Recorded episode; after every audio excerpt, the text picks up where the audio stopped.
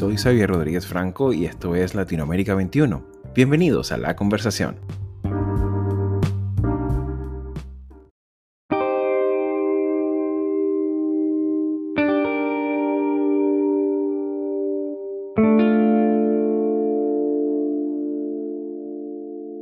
A pesar de los cambios geopolíticos de las últimas décadas, la agenda latinoamericana que se desarrolla desde Washington, D.C. ha revestido siempre un especial interés para todos en el hemisferio. Para bien o para mal, por acción u omisión, la orientación estratégica de la Casa Blanca hacia América Latina constituye un factor político central en la dinámica internacional de la región. Unas relaciones hemisféricas nunca eximidas de tensiones y acuerdos.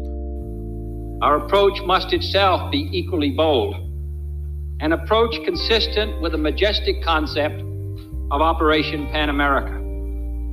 Therefore, I have called on all people of the hemisphere to join in a new alliance for progress, Alianza para Progreso. Desconfianzas, imposiciones y también desencuentros. My fellow citizens, last night I ordered U.S. military forces to Panama. No president takes such action lightly. This morning, I want to tell you what I did and why I did it. For nearly two years, the United States, the nations of Latin America and the Caribbean have worked together to resolve the crisis in Panama. pero que con los años, especialmente en el siglo XXI, ha ido progresivamente replegando aquella robusta beligerancia que desarrolló el Departamento de Estado durante la segunda mitad del siglo XX. Aquella doctrina Monroe o la de la paz democrática de Woodrow Wilson lucen hoy como referencias distantes para buena parte de los líderes políticos de la región. De hecho, esa vocación casi evangelizadora en la que los Estados Unidos buscaron expandir y en ocasiones imponer la democracia durante y después de la Guerra Fría, por diversas razones ha ido languideciendo. Proceso acelerado particularmente en los últimos años tanto por la obsolescencia política que tiene el despliegue militar global, como por la enorme crisis político-institucional doméstica, la cual llegó a su culmen con la elección presidencial de 2020. Con el agravante de la pandemia y su impacto tremendo en los Estados Unidos, la balanza entre lo doméstico y lo internacional ha sido trastocada de una forma infrecuente, lo cual incluso ha quedado plasmado en la Orientación Estratégica de Seguridad Nacional, documento oficial que permite vislumbrar parte de las prioridades internacionales de la administración Biden.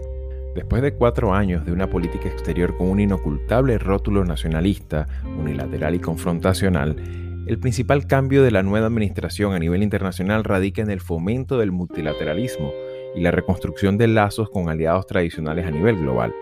En este sentido, Joe Biden, un político que representa el arquetipo del burócrata profesional con una extendida carrera parlamentaria, busca dejar claro que la diplomacia está de regreso. En esta consigna Diplomacy is Back, la agenda latinoamericana ciertamente es prioridad, pero no la principal. Una política exterior segmentada por cada país y subregión, concebida desde adentro hacia afuera y con dos esferas de influencia claramente marcadas. En una primera, migración, narcotráfico y lucha contra la corrupción, y en una segunda, promoción a la democracia, protección al medio ambiente y nuevos acuerdos multilaterales. Con todo ello, a pesar del distanciamiento estratégico y de su aprovechamiento por otros actores mundiales, nuestro comercio exterior con los Estados Unidos sigue siendo superior a cualquier otra relación comercial extrahemisférica. De hecho, de acuerdo a cifras de la CEPAL para 2020, Estados Unidos sigue siendo con diferencia el principal destino comercial de las economías más grandes de la región. Ante esta realidad y bajo el mandato de Joe Biden nos preguntamos, ¿se potenciará esta sociedad comercial? ¿Cuáles serán las prioridades de esta agenda latinoamericana?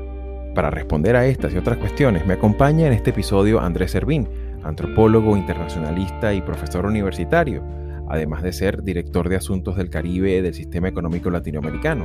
Con su respaldo analítico, iremos adentrándonos en los principios estratégicos de esta agenda latinoamericana, así como también buscaremos ahondar sobre aquellos otros ámbitos extrarregionales que ocupan la atención de la administración Biden de cara a los próximos años ciertamente partiendo sobre la base de lo que ya hemos podido conocer durante estos primeros meses. I want to be clear to folks in this region who are thinking about making that dangerous trek to the United States Mexico border. Do not come. Do not come. Una vez más, queridos amigos de Latinoamérica 21, sean todos bienvenidos a la conversación.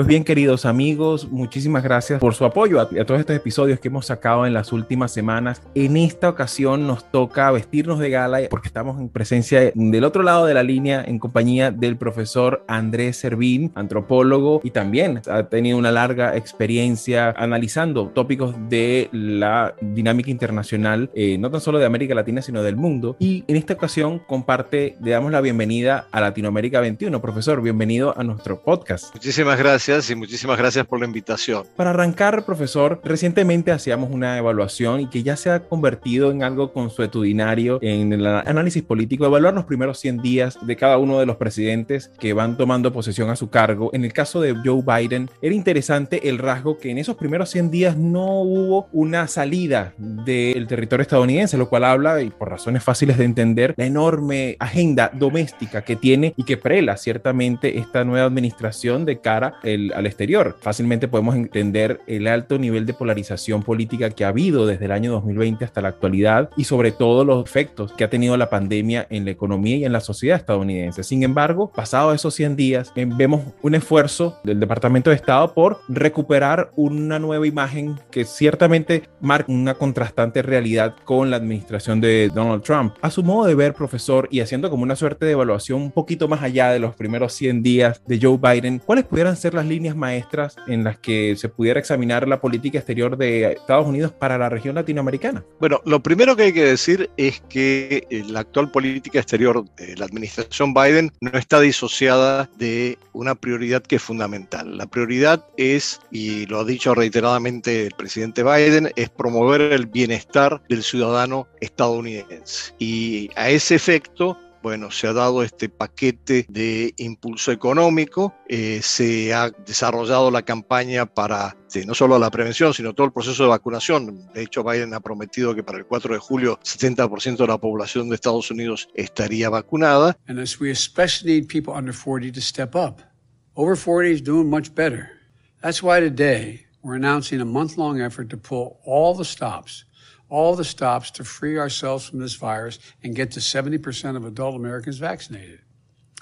And I'm going to take everyone, you know, it's going to take everyone, everyone, the federal government, the state governments, local, tribal, and territorial governments, the private sector, and most importantly, the American people to get to this 70% mark so we can declare our independence from COVID 19. Y en tercer lugar, una eh, reconstitución o reconstrucción de eh, la legitimidad de las instituciones del sistema democrático estadounidense. Entonces, ese es el primer punto donde Estados Unidos y la administración Biden está focalizándose. Por eso los primeros 100 días, efectivamente, pareció que no tomaba acciones en el plano internacional, pero yo creo que sí lo hizo a pesar de que físicamente no estuvo presente. Por lo menos hay dos puntos de referencia que yo siempre tomo en cuenta, que son, primero, una cumbre virtual con los miembros del, diálogo del cuadrilátero de seguridad del Indo-Pacífico, India, Japón, Australia y obviamente Estados Unidos, y que tiene que ver con el hecho de que para Estados Unidos en este momento el principal foco de tensión y de conflicto está justamente en el área del Asia-Pacífico, en el Indo-Pacífico, es la estrategia que desarrolla Estados Unidos en función de eh, la competencia y la rivalidad con China. Entonces, esto se dio en los primeros 100 días. Y el segundo punto que también se dio en los primeros 100 días y que tiene que ver con esta priorización en la política exterior del área del Asia-Pacífico fue la primera visita de Estado que recibió el presidente Biden, que fue el primer ministro de Japón. Y con esto sí hubo una señal muy clara que Estados Unidos iba en dirección de restaurar los vínculos con sus aliados, vínculos que habían sido altamente deteriorados durante la administración Trump. Entonces, la segunda prioridad de la administración Biden a partir de ese momento ha sido justamente avanzar en la reconstitución del tejido de alianzas con tanto los socios transatlánticos como eventualmente, en ese caso estoy hablando básicamente de la Unión Europea y Gran Bretaña, como también con sus socios del Indo-Pacífico, como los miembros del Quad y como otros países que son importantes. Entre otros, por ejemplo, los que son miembros de ASEAN, de la Asociación Económica del Sudeste Asiático. Entonces, no es que no haya habido en función de esta segunda prioridad, alguna actividad en los primeros 100 días. La hubo, pero no de una manera tan manifiesta como cuando se produce esta gira europea de Biden con la reunión del G7 y la reunión de la OTAN y que culmina finalmente con el encuentro con Putin, que también tiene una gran significación porque indica un tratamiento diferente de la relación de Estados Unidos con Rusia y con China. Normalmente la tendencia de los analistas norteamericanos es meter a China y a Rusia en el mismo paquete. Obviamente hay una convergencia estratégica entre ambos, eh, hay similitudes en lo que puede referirse a algunos elementos de sus sistemas políticos, pero también hay grandes divergencias y grandes diferencias. Entonces, e, ese es el contexto que nos estamos moviendo y yo diría que hay una tercera prioridad para la política exterior de Biden que nos afecta en América Latina y es la revalorización de los derechos humanos y de la democracia como valores occidentales que deben ser parte del sistema liberal internacional que se trata de reconstituir. En ese marco es que tendríamos que ver ahora sí cómo nos está tratando la administración Biden en América Latina. ¿no? Recordábamos en semanas recientes, mientras sucedía este, estos encuentros diplomáticos en Europa, eh, se producía el encuentro de Kamala Harris, la vicepresidenta, en Guatemala. Era la primera visita eh, oficial ya que realizaba. Resulta paradójico y en cierta manera revelador de la situación política y geopolítica que vive la región a efectos de esa, de esa relación norte-sur en la que mientras se, se estrechaban las manos y hacían declaraciones con el presidente Yamatei, en esos mismos días ocurría una andanada represiva en Nicaragua en detenciones selectivas a líderes políticos, lo cual habla de alguna manera ese desdén que muchos gobiernos autoritarios que siguen existiendo en la región tienen con respecto a los Estados Unidos y aquel influjo o aquella influencia que representó en su momento a efectos de mantener las formas. Vemos que en el caso de Nicaragua importan ya muy poco las formas y la opinión de la, de la comunidad internacional sobre sus procedimientos. Situación similar ocurre con Cuba y Venezuela.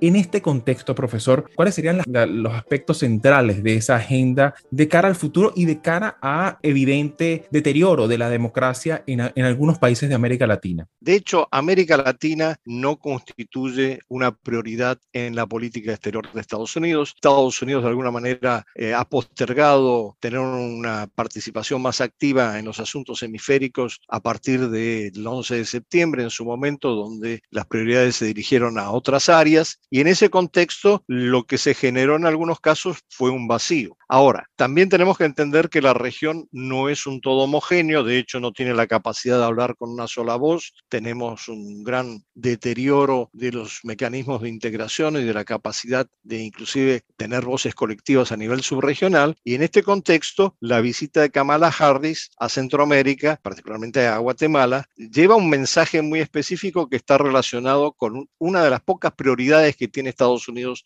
en relación con América Latina, y es la crisis de la migración que se está generando y que afecta más que nada sus relaciones con Centroamérica y con México. I want to be clear to folks in this region who are thinking about making that dangerous trek to the United States-Mexico border. Do not come. Do not come.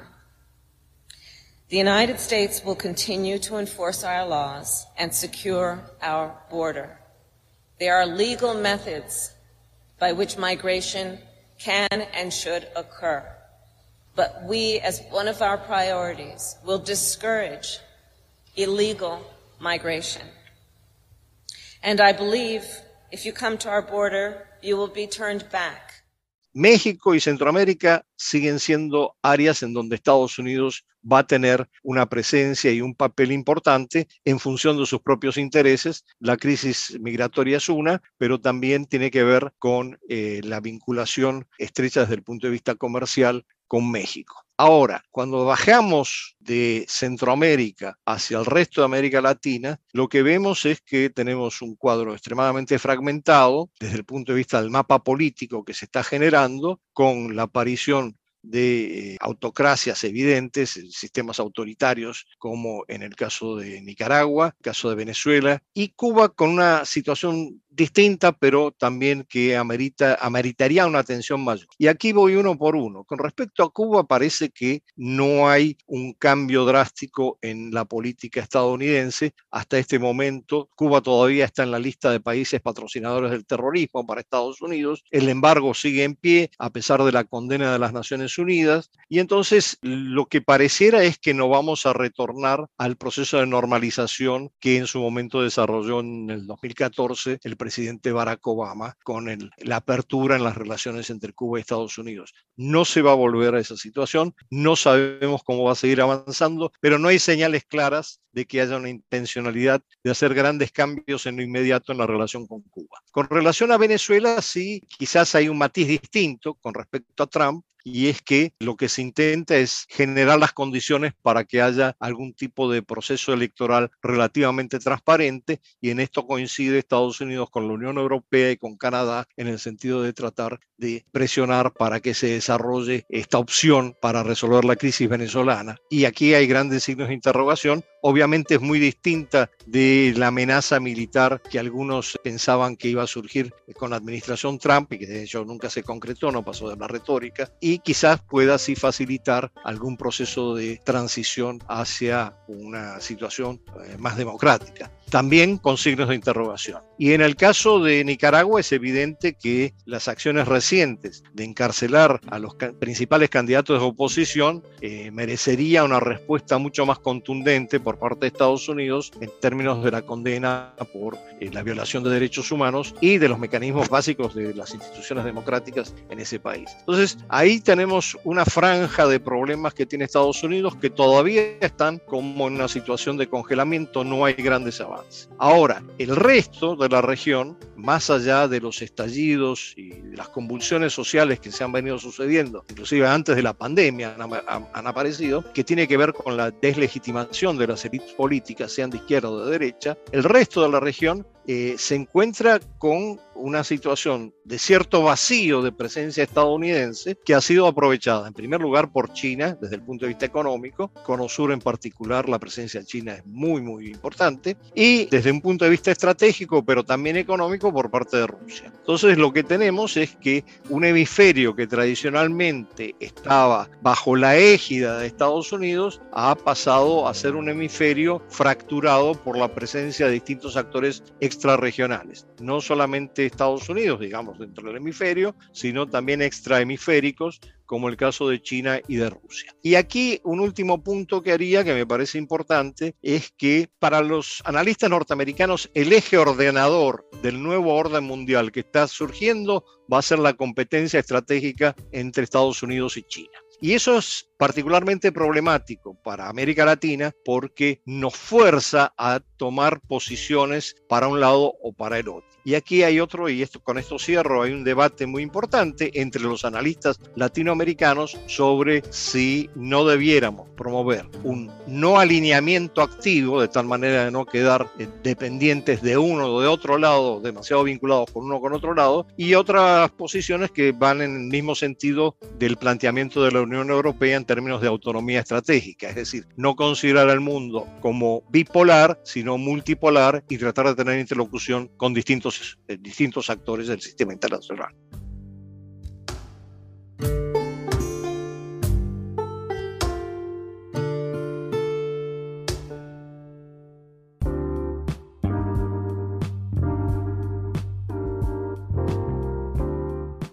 Latinoamérica 21 es un medio independiente y plural comprometido con la democracia y la libertad de expresión, que produce textos de análisis y opinión escritos por expertos sobre temas políticos, económicos y sociales de América Latina. Nuestra red está conformada por más de 150 columnistas latinoamericanos o latinoamericanistas de más de 20 países provenientes de diversas disciplinas que regularmente colaboran con sus textos. El contenido de Latinoamérica 21 es publicado en nuestra web en español, portugués e inglés y en diferentes secciones de una red que incluye a 16 de los principales periódicos de la región.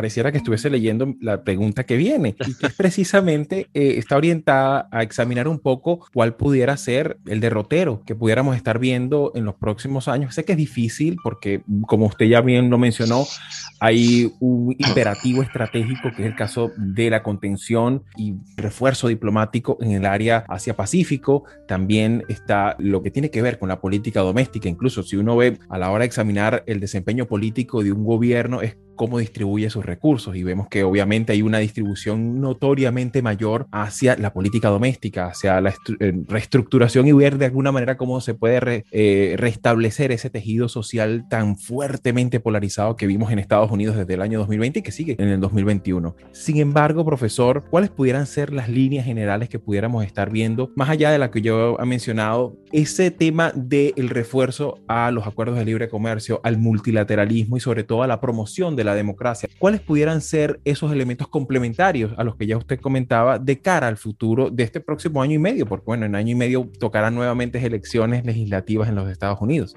Bueno, eh, lo primero que sí hay una utilización de recursos en este plan de 4 billones, eh, en el sentido norteamericano, de dólares para un programa dirigido hacia Centroamérica. Hay también, por lo menos retóricamente, una promesa de desarrollar mayores inversiones en el resto de América Latina. Obviamente, los recursos están concentrados en este momento en recomponer la economía estadounidense y los recursos políticos, más que nada, apuntan a reconstruir el capital político en sus vínculos con los aliados y socios de mayor envergadura. Entonces, en este contexto, la promesa de, eh, una mayor presencia de Estados Unidos a través de un plan de inversiones, bueno, está todavía bajo signo de interrogación, de la misma manera que eh, en el G7 se prometió un, plan de infraestructura a nivel mundial para competir con el Belt Road Initiative, bueno, todavía no hemos visto que eso se concrete en América Latina, lo cual sí va a reforzar esta situación en donde vamos a estar desgarrados entre la vinculación con Estados Unidos, con quien tenemos una mayor identificación quizás en términos de valores, y estoy hablando de democracia, de derechos humanos, y una vinculación con China que tiene un contenido eminentemente económico,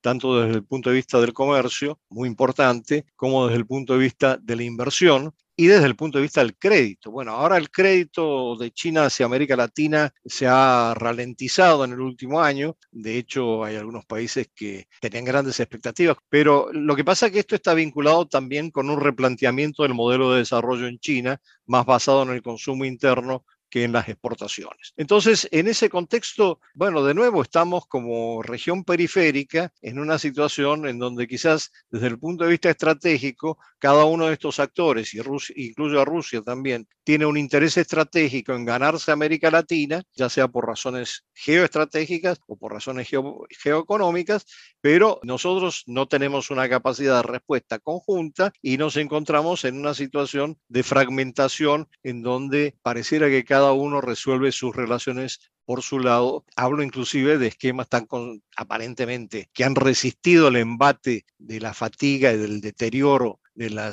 de los organismos regionales, como en el caso de Mercosur. Para finalizar, profesor, para los latinoamericanos que vivimos en, la región y que incluso vivimos en los Estados Unidos, cabría destacar un poco, ¿se podría esperar un viraje eh, estratégico de cara al programa migratorio que pudiera traer consigo eh, esta administración Biden? ¿Cree usted que podríamos estar esperando un viraje importante en materia migratoria, sobre todo para la migración hispana eh, hacia Estados Unidos? Como decía, hay algunas señales en torno a la migración centroamericana y mexicana, pero si nosotros consideramos la situación de desplazados, refugiados y migrantes que han sido expulsados por la crisis venezolana, y que ronda ya casi los 6 millones, eh, vemos que el desplazamiento de esa población no, no se da predominantemente hacia Estados Unidos, aunque sí hay una corriente, sino que se da fundamentalmente en los países latinoamericanos y en Iberoamérica, porque también hay mucha gente que migra hacia España. Entonces pareciera que una política migratoria más allá de Centroamérica, desde Estados Unidos, no tiene en lo inmediato visos de concretarse. Quizás eh, algunas medidas que se puedan tomar con respecto a lo que está pasando en Venezuela serían una buena señal, pero por ahora no estamos viendo otra cosa que señales políticas. Y en este contexto yo creo que hay que también entender que es en el interés de Estados Unidos tratar de contribuir a que estos flujos eh, de población eh, no se sigan acrecentando. Y esto tiene más que no solo un contenido económico, financiero de apoyo, sino también un contenido político de frenar esta sangría permanente que tienen algunos países. Eh, fíjese que si nosotros tomamos en consideración lo que pasó en Cuba, eh, la migración siempre se utilizó como una válvula escape para las situaciones de tensión interna y Estados Unidos de alguna manera se abrió a que esa migración llegara a Estados Unidos. Ahora, yo creo que también hay que tener en cuenta que independientemente de estas consideraciones hay un flujo migratorio latinoamericano muy importante en Estados Unidos. Hay desde luego ya un componente latino o hispano en Estados Unidos que se convierte en un factor político de peso y que, según las proyecciones, puede ser determinante en los próximos años desde el punto de vista político y que, desde luego, ha beneficiado a numerosas familias que han logrado migrar a Estados Unidos desde América Latina. Así que ahí se abre también un interrogante si de aquí a 20 o 30 años, más allá de que China haya constituido un sistema paralelo, tenga una capacidad de liderazgo que yo no veo que sea equiparable a la de Estados Unidos en el sistema internacional, si no vamos a asistir a un Estados Unidos donde se va a tener que declarar el bilingüismo y van a tener que hablar inglés y español cuando hablen entre sí, como en el caso de Canadá con el francés y el inglés. Muchísimas gracias, profesor, por su tiempo, por su sabiduría y por sus y por compartirlas en este episodio tan esperado para nuestro podcast. Así que esta es su casa y muchísimas gracias. Muchísimas gracias por la invitación y siempre encantado de colaborar con Latinoamérica 21.